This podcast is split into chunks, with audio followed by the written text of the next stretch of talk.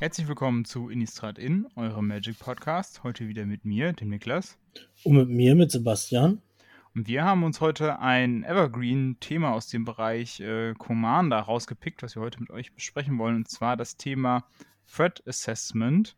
Ähm, so wird es, glaube ich, meistens im Englischen genannt. Und äh, ja, ich glaube, wir fangen erstmal mit der ganz einfachen Frage an. Ähm, was, was versteht man eigentlich unter Threat Assessment? Was meint man eigentlich, wenn man mal am Commander Table sowas hört? Ja, im Prinzip ist es die Frage, wer ist gerade der gefährlichste am Tisch, ne? Wo muss ja. ich am meisten aufpassen? Und äh, wer kann mir am meisten Schaden zufügen? Oder wer ist halt kurz davor, das Spiel zu gewinnen? Hm. Ja, und das, genau, das ist halt die, die, die Fragen, die man sich dann stellt am Commander-Tisch. Ähm, das ist halt der große Unterschied zum, ähm, ja, zum, ich sag mal, normalen ähm, 60-Karten-Magic, wo man nur einen Gegner hat. Ähm, da ist es in Anführungszeichen ein bisschen einfacher, äh, weil da hat man eben nur einen Gegner. Den man der ist immer der Thread. Der ist quasi immer der Thread. Obwohl, als ich über dieses Thema so ein bisschen nachgedacht habe, habe ich gedacht, naja, dieses Thema Thread Assessment gibt es halt auf einem ein bisschen einer anderen Le Ebene, ähm, eben auch im 60-Karten-Format weil eben ähm, es doch manchmal viele Games gibt, wo natürlich klar, mein Gegner ist der Thread. Ähm, aber manchmal gewinnt mein Gegner aber auch auf ganz unterschiedliche Art und Weise und das darf ich halt manchmal nicht aus den Augen verlieren. Also ähm, ich gebe dir mal ein Beispiel und zwar ähm, habe ich mal gesehen, ähm, du hast dann quasi so zwei Combo-Decks, die gegeneinander spielen und ähm, beide versuchen sich natürlich gegenseitig von der Combo abzuhalten. beide spielen aber auch Osas Saga und ähm, können dann ihr Mana dann, wenn sie es halt gerade nicht benötigen, äh, auch einfach Ursasaga-Tokens machen. Und ähm, diese Ursasaga-Tokens, die sind dann vielleicht am Anfang nicht so stark, weil die vielleicht, vielleicht auch nicht super damit synergieren. Ähm, aber wenn du in dem Moment nicht aufpasst und als Spieler nur daran denkst, okay, wenn dein Gegner jetzt auf der Hand die Combo hat, dann habe ich irgendwie verloren. Aber äh, wenn dein Gegner dann plötzlich äh, anfängt, dann äh, dich mit irgendwelchen Tokens zu bewerfen, ähm, dann verliere ich vielleicht auf eine Art und Weise, wo ich gar nicht drüber nachgedacht habe. Ähm, oder es gab ja auch mal im, im Standard ja auch mal dieses Rogues-Deck, wo du quasi dann, äh, die dann quasi ETB gemacht haben und dann gemillt haben. Und da musste man natürlich auch überlegen, okay, meistens haben die über Combat Damage gewonnen, aber sie können theoretisch auch über Mill gewinnen. Und da muss ich auch überlegen, okay, bin ich jetzt eigentlich eher quasi, dass ich am, am äh, das Problem jetzt gerade, dass ich gemillt werde, oder ist das Problem, dass ich am Combat Damage sterbe? Genau, dass du einfach guckst, welche Clock tickt gerade schneller, ne? Genau, genau. Worum geht's gerade halt im Spiel? Ne? Oder auch äh, beim Commander geht es ja auch oft zum Beispiel um, um, um Mana, um Ramp, dass ich gucke, okay, ähm, hat mein Gegner gerade ähm, viel Mana zur Verfügung oder hat er wenig, also hat er misst er quasi Land Drops ähm, ist das quasi das gerade, wo sein, sein Problem ist? Oder hat er zum Beispiel super viel Mana, aber er spielt gar nichts, deswegen ist vielleicht seine Hand super schlecht. Und ähm, also so ein bisschen zu gucken, okay, wo ist der Gegner quasi, wie ist der Gegner quasi drauf?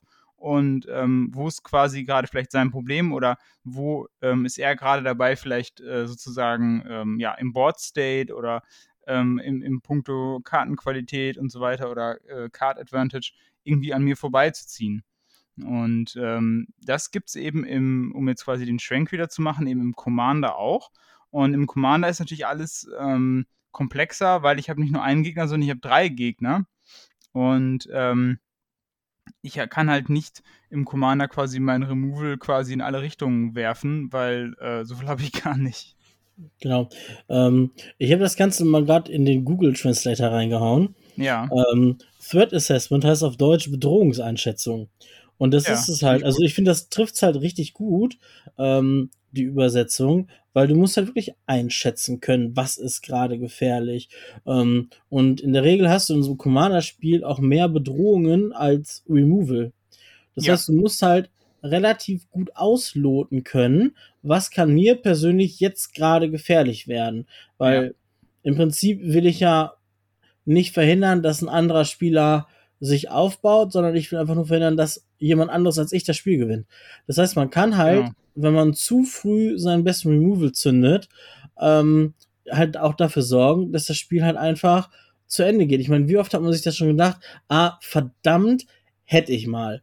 Mhm. Ne, hätte ich mir mal den Pass to Exile aufbewahrt, weil die Kreatur unzerstörbar ist, äh, jetzt habe ich nur noch ein Doomblade auf der Hand. Hm, naja, genau. Und was das Ganze halt schwieriger macht, ist, ähm, dass ja quasi das, äh, den, den Thread, den du beseitigst, der ist vielleicht in dem Moment ähm, nicht gefährlich für dich, sage ich mal, sondern vielleicht hat ja. der Gegner ja einen Thread. Ähm, das muss ja nicht immer jetzt eine Kreatur sein, das kann ja auch ein, ähm, ich weiß jetzt nicht, vielleicht auch ein, also jetzt in dem Sinne, Removal ist kein klassischer Thread, aber hat die vielleicht irgendeinen Plan, ähm, aber vielleicht ist der Plan gerade nicht gegen dich gerichtet, sondern vielleicht gegen deinen Sitznachbar, der doppelt so viele Lebenspunkte hat und doppelt so viele Handkarten hat und den quasi mein Gegner jetzt mit seinem Thread sozusagen gerade irgendwie begrenzen will. Das heißt, ähm, nicht jeder Thread, der quasi auftaucht, ist für einen selbst in dem Moment auch, ich sag jetzt mal, ähm, gefährlich, sondern ähm, es kann eben auch sein, dass man sagt, okay, ich, ich spiele jetzt hier eine, eine, große Kreatur und ähm, damit gehe ich erstmal rein auf den, den ähm, Gegner, der sowieso gerade ganz weit vorne ist, weil ich versuche, alle wieder so ein bisschen ins Lot zu bringen. Ähm, dann brauche ich jetzt natürlich keinen Removal sozusagen dahin schmeißen. Ne? Genau. Und man muss halt auch gucken, wo sind wir gerade im Spiel. Je nachdem, wo man sich im Spiel befindet, sind die Bedrohungen auch anders einzuordnen. Ich sag mal, so eine Ristic Study ist Turn 3, wenn eh alle gerade dabei sind, ihr Mana effizient zu nutzen, sich jede Runde auszutappen, ist eine Ristic Study wesentlich stärker als irgendwie Turn 15, Turn 16, wenn jeder eh irgendwie 12 Mana hat und ähm, den One halt payen kann. Genau, ja, das wenn eine das extra sowieso bald endet, dann zieht die sowieso nicht mehr so viele Karten. Ja. ja. Also. Und wenn ich jetzt, ich sag mal, ich spiele ein grünes Ramp-Deck und ich bin eh gerade dabei, jede Runde ein oder zwei extra Landdrops zu machen, dann stört mich der Soul Ring beim Spieler gegenüber auch nicht. Aber wenn dann neben mir ähm, ein, ja, ich sag mal, Mono-Weiß-Spieler sitzt, der halt keinen Zugriff auf so guten Ramp hat wie ich mit Grün, äh, für den ist das dann halt schon gefährlicher, wenn mhm. der eine Spieler einen Soul Ring liegen hat. Denn da muss man halt auch gucken. So, ja, ein Soul Ring ist gefährlich, aber in der Situation nicht gerade für mich, weil ich kann mehr Mana generieren ja. als er. Ja. Ne? Und im Late Game, wenn, äh, wie gesagt, alle eh 12, 14 Mana zur Verfügung haben, ja, dann ist ein Soaring halt auch egal. Ne? Da muss man auch wirklich dann einfach, einfach schauen, wann ist was gefährlich. Ne? Außer Cartor, Cartor ist immer gefährlich. ähm, ah, also würde ich jetzt auch nicht immer sagen. Ja, doch. Also am Anfang ziehst du halt die Karten, die du brauchst. Du ziehst deine Länder, dass du kontinuierlich deine Landdrops hitten kannst. Du ziehst deine Ram Spells oder du ziehst halt deine Key Pieces fürs Early Game. Ähm, Im Mid Game ziehst du halt quasi deine ganzen Setup-Karten, die du brauchst, um deine Strategie umzusetzen. Und im Late-Game ziehst du mit den Extra-Karten deine Finisher. Also Kato ist, glaube ich, das, was sowohl im Early, im Mid wie im Late-Game immer gefährlich ist. Wenn einer kontinuierlich jede Runde zwei, drei Karten mehr zieht als alle anderen. Ja, das stimmt. Also das, was du jetzt gesagt hast, das stimmt. Also wenn ich jemanden habe, der quasi eine Card Draw Engine hat über mehrere Züge, die deutlich besser ist als die Card Draw Engine der anderen, dann ist das eine große Bedrohung. Da gebe ich dir auf jeden Fall recht. Ähm, was ich jetzt meine, ist, dass es halt manchmal eben doch sein kann, dass zum Beispiel bestimmte Leute sowieso schon viele Handkarten haben, äh, vielleicht dann noch mehr Karten ziehen, aber vielleicht dann gar nicht unbedingt das Mana haben und vielleicht auch sogar nicht mehr die Lebenspunkte, um damit wirklich noch einen Impact zu machen. Das ist jetzt eher so in Richtung Late Game hin ausgerichtet. Ähm, wenn ich dann am Ende vielleicht einen, sowieso einen schlechten Board State habe und ich kann den Board, also ich kann meine Handkarten sozusagen nicht mehr in einen vernünftigen Board State umwandeln, weil ich halt nicht mehr so viel ja, so viele Lebenspunkte habe und nicht mehr mich sozusagen so richtig auf dem Board behaupten kann, dann würde ich tatsächlich die Gegner auch ziehen lassen, weil äh, dann macht es im Grunde keinen Unterschied mehr. Ähm, aber grundsätzlich stimmt das schon, äh, stimmt das schon, was du sagst. Ähm, ich glaube, der so ein bisschen der Schlüssel für, für Threat Assessment, und das ist jetzt vielleicht nicht so eine super glückliche Botschaft, aber ich glaube, der Schlüssel für Threat Assessment ist tatsächlich in vielen Dingen auch einfach so ein bisschen Erfahrung. Ja, Oder definitiv. Zum Großteil ist es ähm, Erfahrung und eben auch Erfahrung mit vielen verschiedenen ähm, Decks, mit vielen verschiedenen Strategien, ähm, weil natürlich, äh, ich sag mal, jedes oder äh, Decks haben ja unterschiedliche Strategien und sie brauchen dann eben unterschiedliche ähm, Karten, um eben vernünftig zu funktionieren. Ich sag mal, der absolute äh, Klassiker ist natürlich das Agro-Deck, was jetzt irgendwie ganz viele Kreaturen spielt. Da sieht man natürlich, oh, der ist jetzt ein Threat, weil der hat jetzt äh, zehn Kreaturen und die haben super viel Power. Das erkennt man sehr schnell, wenn man quasi mit Magic äh, sozusagen beginnt, okay, das ist jetzt gerade richtig, richtig stark. Aber jetzt vielleicht ein Deck, ähm, was man vielleicht irgendwie, keine Ahnung, plötzlich seinen ganzen Friedhof äh, zum Beispiel jetzt äh, ins Spiel bringt oder irgendwie sowas, da denkt man sich, okay, jetzt wirft er halt noch eine Karte ab und jetzt macht er halt noch mehr Karten in seinen Friedhof, okay, aber also wann, das sieht vielleicht erstmal gar nicht so gefährlich aus, aber dann plötzlich kommt quasi die Karte, die es dann quasi auf den Kopf stellt, ähm, so als Beispiel und dann immer sich, oh, okay, jetzt ist er vielleicht doch ein Thread und dann ist es dann vielleicht in dem Moment schon zu spät. Und das ist halt jetzt ein Beispiel auch für ganz viele andere ähm, Strategien, die man so im Commander verfolgen kann. Und ähm, ja, da hilft es halt vielleicht maximal, was auch noch äh, wahrscheinlich äh, selbst äh, jemandem hilft, wenn man jetzt nicht so viel Erfahrung hat, ist natürlich den, die Commander des Gegners am Anfang auch so gut zu studieren, weil in vielen Fällen gibt natürlich der Commander die Strategie irgendwo auch vor und dann kann man sich vielleicht schon mal ungefähr eine, ja, ein grobes Bild davon machen, wann der Gegner eigentlich so ein bisschen zum Fett wird und wann es halt eher vielleicht doch eher noch harmlos ist. Ja, ich glaube, ein gutes Beispiel für Commander, die relativ schnell zum, zum Threat oder zur Bedrohung werden, sind die Commander mit Eminenz, ne, mit dem, mm. mit dem Keyword, was sie, glaube ich, auch äh, mittlerweile sehr bereuen. Die sind auch in vielen Commander-Karten sind die auch gebannt worden, ne? Ja. Äh, ich suche die mal gerade raus. Einer ist halt, der Klassiker ist Edgar Markov. Genau. Ne, das ist der Vampir-Commander schlechthin. Ähm, der ist für drei beliebige, grün, weiß, schwarz, eine 4-4 und dann halt Eminenz, so heißt die Ability. Immer wenn du einen anderen Vampir-Zauber spielst und Edgar Markov in der Command-Zone oder auf dem Spielfeld ist, machst du einen 1-1 schwarzen Vampir-Kreaturenspielstein.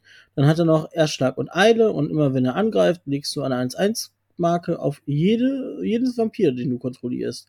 Und was diese Karte einfach so stark macht, ist diese Eminenzfähigkeit. Dass ja. diese Fähigkeit triggert, auch wenn die Karte nicht im Spiel ist. Ja. Da mhm. kommst du halt nicht, kriegst du halt in Anführungszeichen nicht weg, ne? Das ist, äh nee, und das ist halt, ähm, ich sag mal, bei dem Urdrachen geht es eigentlich, weil der macht deine Karten nur ein bisschen günstiger. Ja. Aber ist halt trotzdem schon ziemlich stark, wenn die Drachen halt Mana weniger kosten. Und ähm, du hast sowieso Ramp in einem Drachendeck drin. Einfach weil sie halt so teuer sind. Ja. Der kann halt auch böse sein. Arabo, die Katze, ist halt auch in manchen Formaten gebannt, weil er halt einfach in der Command Zone eine Katze von dir, die kriegt ja plus 3 plus 3 bis zum Ende des Zuges. Mhm kann halt auch schon hart treten dann. Ja. Und also dann, da weiß halt auch genau, okay, das sind einfach Commander, die sehen gefährlich aus. Ähm, eine Kalia ist dafür auch ein richtig gutes Beispiel. Das ist so ein ähm, Commander, wenn der am Tisch auftaucht, dann gehen bei mir zum Beispiel alle Alarmglocken an, weil eine Kalia kann halt richtig böse abgehen. Ähm, ich suche die nochmal gerade schnell raus. Also genau, wir sprechen jetzt von der alten Kalia, gehe ich mal ich, Genau, ich rede von der 4-Mana-Kalia. Äh, Kalia of the Vast. Ein generisches und halt Madu, also rot, weiß und schwarz, ist eine 2-2 mit Flying. Äh, ist äh, ein Human Cleric und immer wenn sie angreift, darfst du einen Engel, einen Dämon oder einen Drachen getappt von deiner, also ins Spiel bringen, getappt und angreifend. Und das ja. ist halt einfach total busted, ne? Mit Mana Rocks und äh, ich sag mal, Lightning Reefs sind die schönsten Schuhe für Kalia. Kommt die halt auch mal Turn 3 geflogen. Und ähm, wenn dir der Gegner Turn 3 so einen fetten Drachen, einen fetten Dämon oder fetten Engel vor die Nase legt, ist halt auch das Spiel relativ schnell vorbei. Ja, also da ist halt, das ist jetzt zum Beispiel ein ganz, wenn wir das jetzt als mal als Beispiel für Threat Assessment nehmen, ähm, da ist halt so, wenn wir jetzt die Kalia betrachten, wir wissen halt in dem Moment nicht, was für eine Kreatur da halt rausspringt. Und ähm, genau. ich sag jetzt mal als, um jetzt mal so ein bisschen aus Erfahrung gesprochen, die Varianz ist recht hoch. Also ähm, es gibt natürlich eine Menge richtig guter Kreaturen. Es gibt halt auch ähm, äh, eine Instant Speed, äh, also nicht Instant Speed, also eine, eine quasi eine, eine, eine Kill-Kombo damit zum Beispiel auch ähm, mit diesem Dämon, der deine Lebenspunkte auf 1 setzt zum Beispiel. Ähm, aber so, also es kann quasi alles passieren. Und das ist halt ein gutes Beispiel für Threat Assessment, weil ich mir wirklich ähm, in dem Moment wirklich überlegen muss, okay, was kann passieren? Klar, wenn ich das Deck nicht kenne, habe ich vielleicht am Anfang, ähm, ja, weiß ich es dann vielleicht nicht, aber wenn ich es vielleicht mal gesehen habe, kann ich eben so ein bisschen vielleicht auch draus ähm, daraus lernen, dass ich halt weiß, okay, wenn, wenn die Kalia quasi angegriffen hat und da was ins Spiel gebracht wird, dann ist das so ähm, mächtig, dass ich mir vielleicht überlegen muss, ob ich da im Vorfeld, ähm, im Vorfeld eben was tue, selbst wenn die Kalia mich nicht angreift. Das ist dann wieder die Frage. Ne? Also wenn sie mich angreifen würde, würde ich natürlich auf jeden Fall was tun. Ähm, die Frage ist halt, wenn sie jemand anderen angreift, ob man dann trotzdem in dem Moment einspringt. Ne? Und das ist halt wieder das Problem, das ist halt die hohe Varianz. Da kann halt eine Kreatur rauskommen, die ist vielleicht nur für meinen Gegner schlecht. Es mhm. kann aber auch eine Kreatur rauskommen, die ist für den ganzen Tisch ein großes Problem. Ne? Ja, aber es sind zum Beispiel und Iona, aber Kalia ist auch so dieser Kandidat, so je mehr Spieler am Tisch sitzen, desto schlechter ist das Deck, weil je mehr Spieler da sitzen, desto mehr Removal sitzt auch am Tisch. Und je weniger Gegner noch am Tisch sind, desto besser ist die Kalia eigentlich. Genau, weil das ist dann wieder ein Unterschied. Das ist wieder das Thema äh, beim, beim Threat Assessment, wieder das Thema.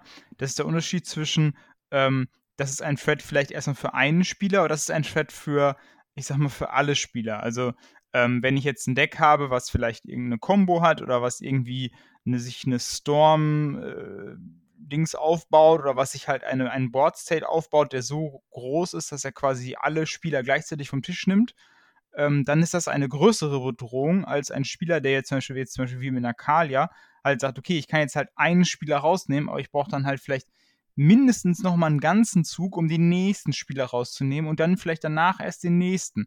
Das heißt, ich habe halt, wenn ich jetzt der letzte Spieler in dieser Reihe bin, sagen wir mal, ich bin der letzte in der Nahrungskette, ähm, habe ich noch ein paar Züge extra Zeit. Wohingegen, mhm. wenn ich mhm. jetzt eine Strategie habe, die halt quasi ähm, mit einer ähm, ähm, wie heißt das nochmal, mit diesem ähm, Blood Artist zum Beispiel, mit ganz viel Blood Artist Triggern quasi mhm. alle ausnockt oder sowas, ähm, dann habe ich die Zeit eben nicht. Ne? Und das ist halt auch nochmal ein großer, ähm, großer Unterschied, was dann ja das Threat Assessment angeht. Ne?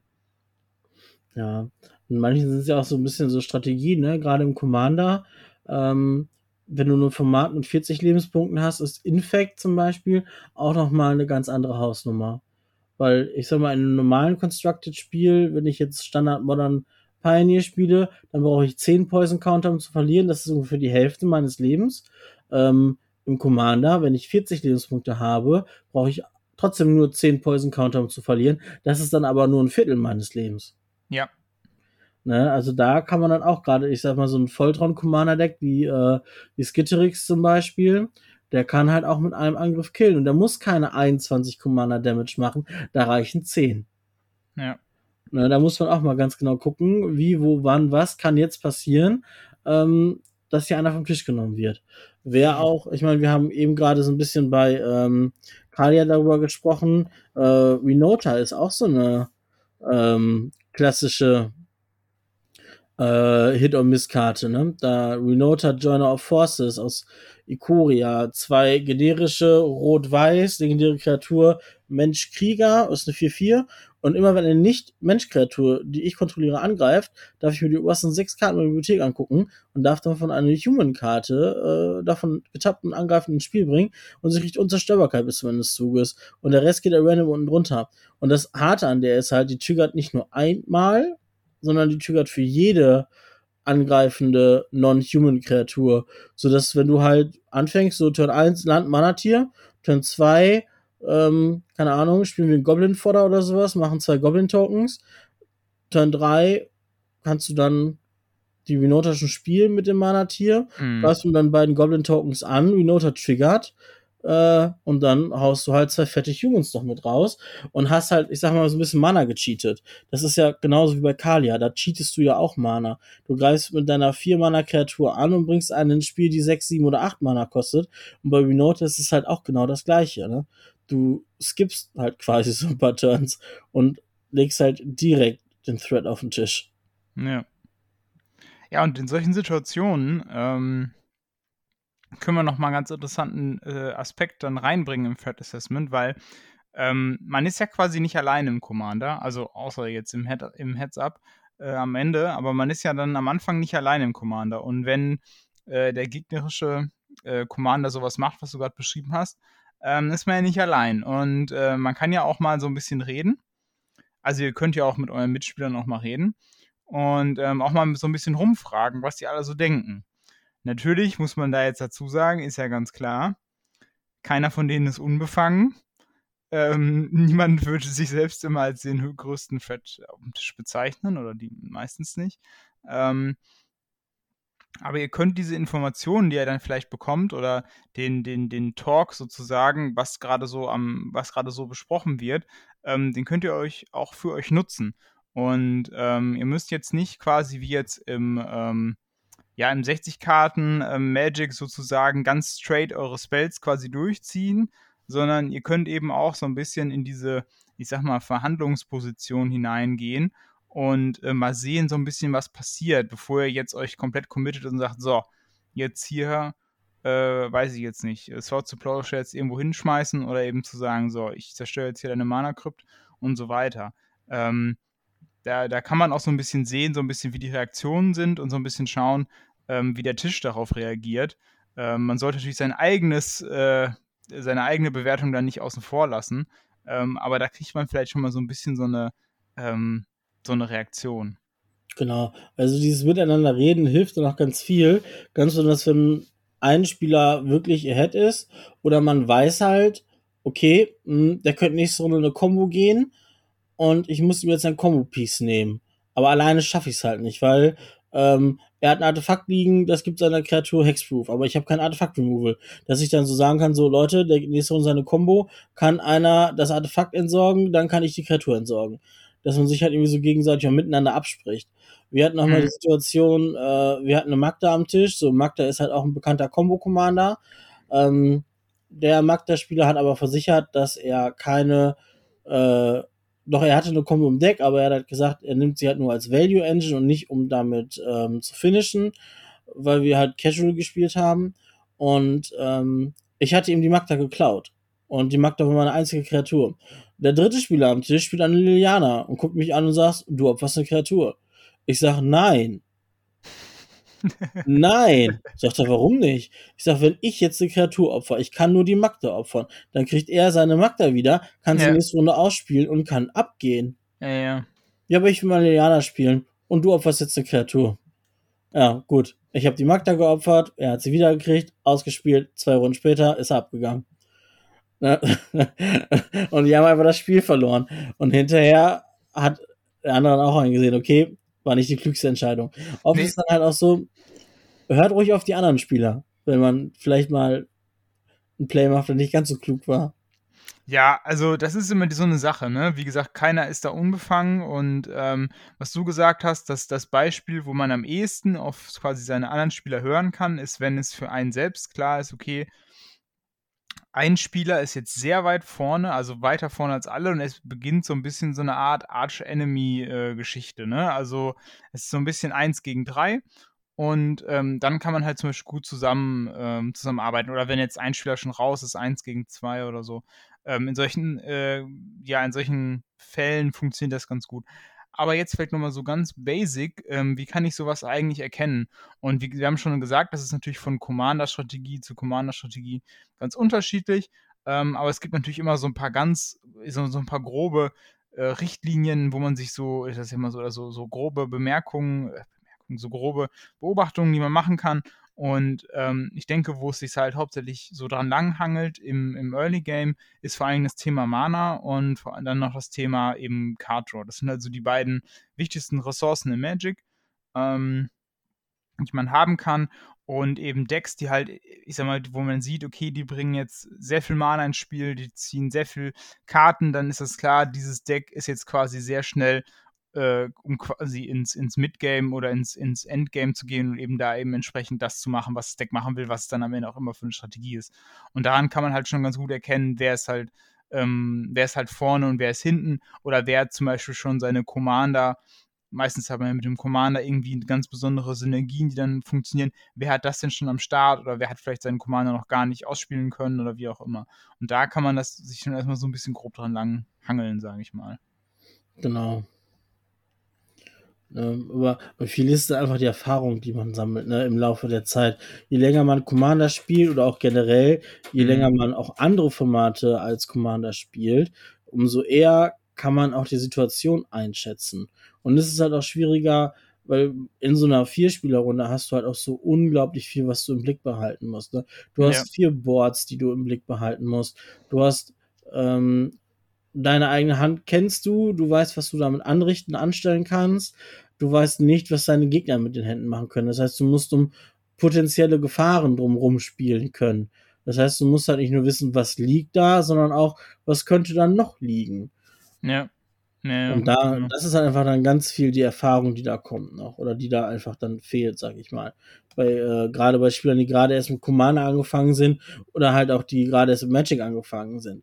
Äh, wir haben halt ja. auch jetzt ganz viele neue Spieler dazu gekriegt, die halt alle direkt mit Commander eingestiegen sind und gar nicht erst irgendwie äh, mit Modern oder mit Standard oder Pioneer angefangen sind.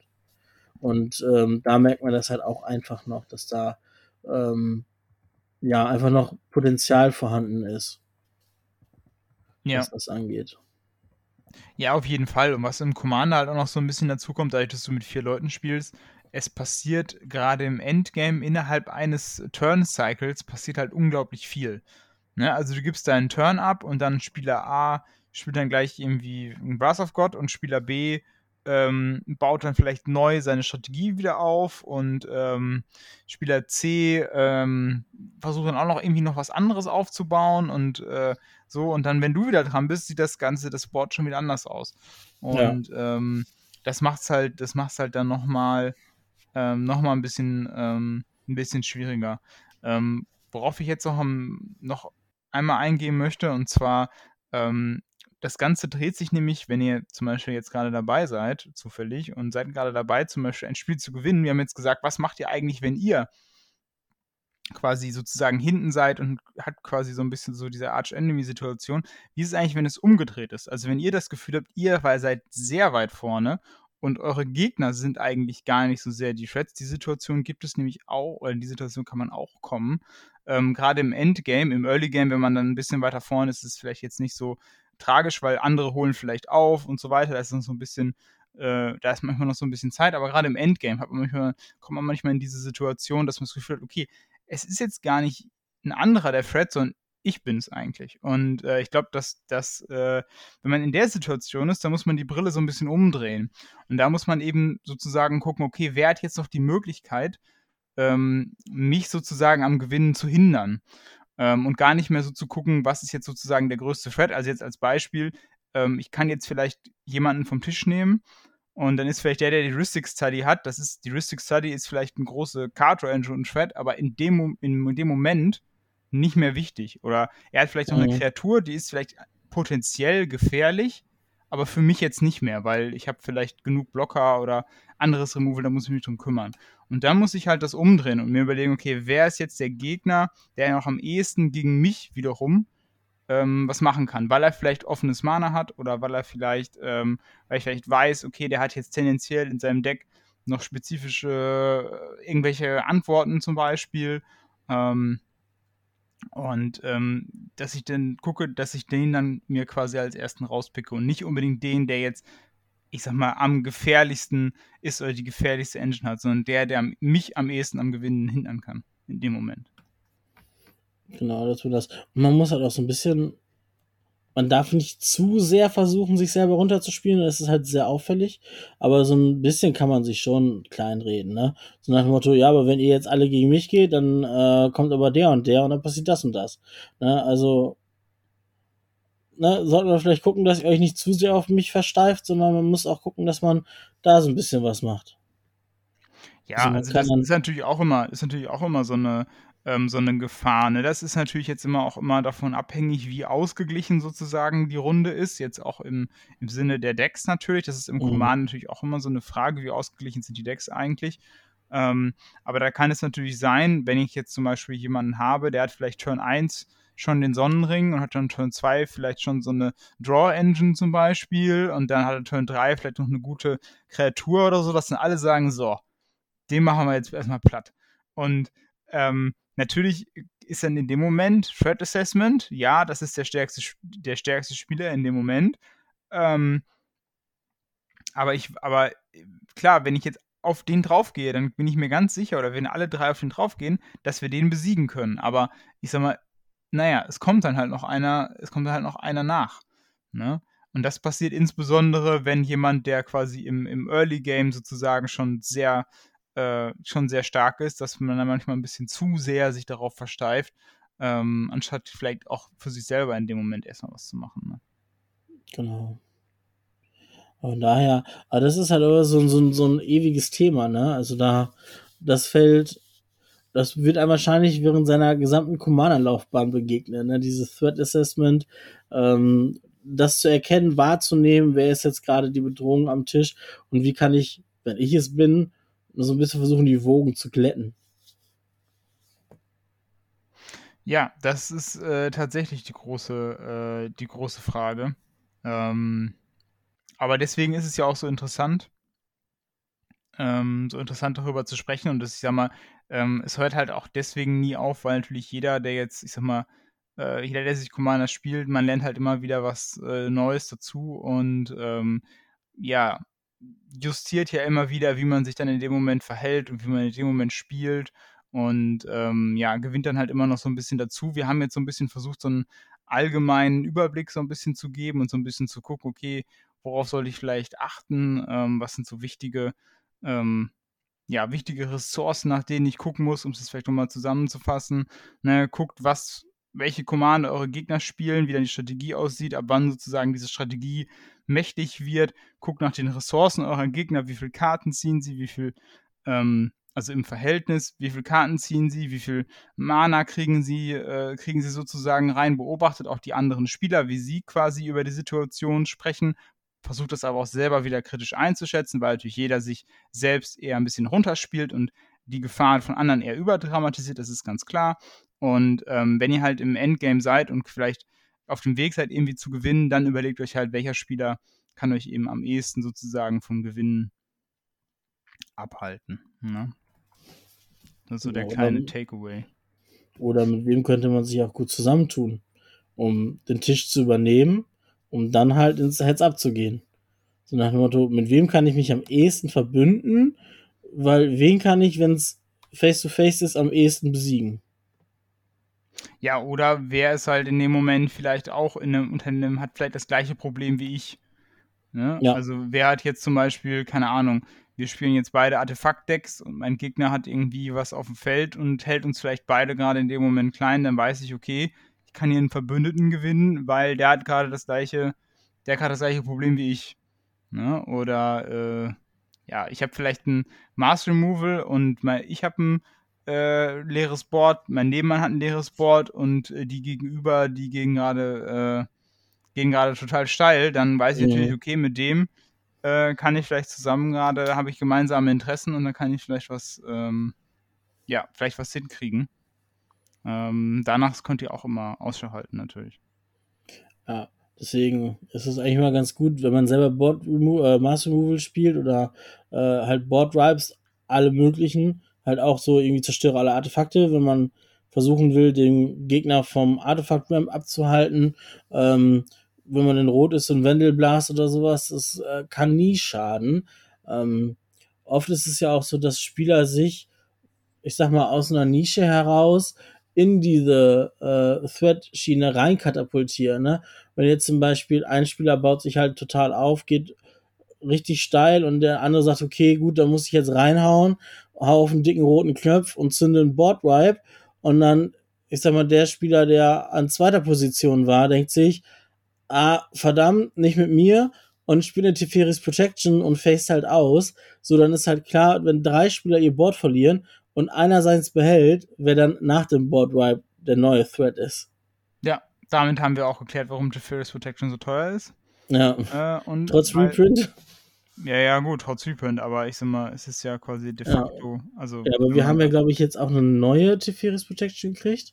Oder ja, wir neue T-Feris Protection. Wo ich da auch Einschränkungen machen würde. Ich finde die jetzt nicht so stark wie T-Feris Protection. Aber ist halt eine gute Kostet Budget. Mana weniger, ja. Ja, ist halt eine gute Budget-Variante. Ja. Gut.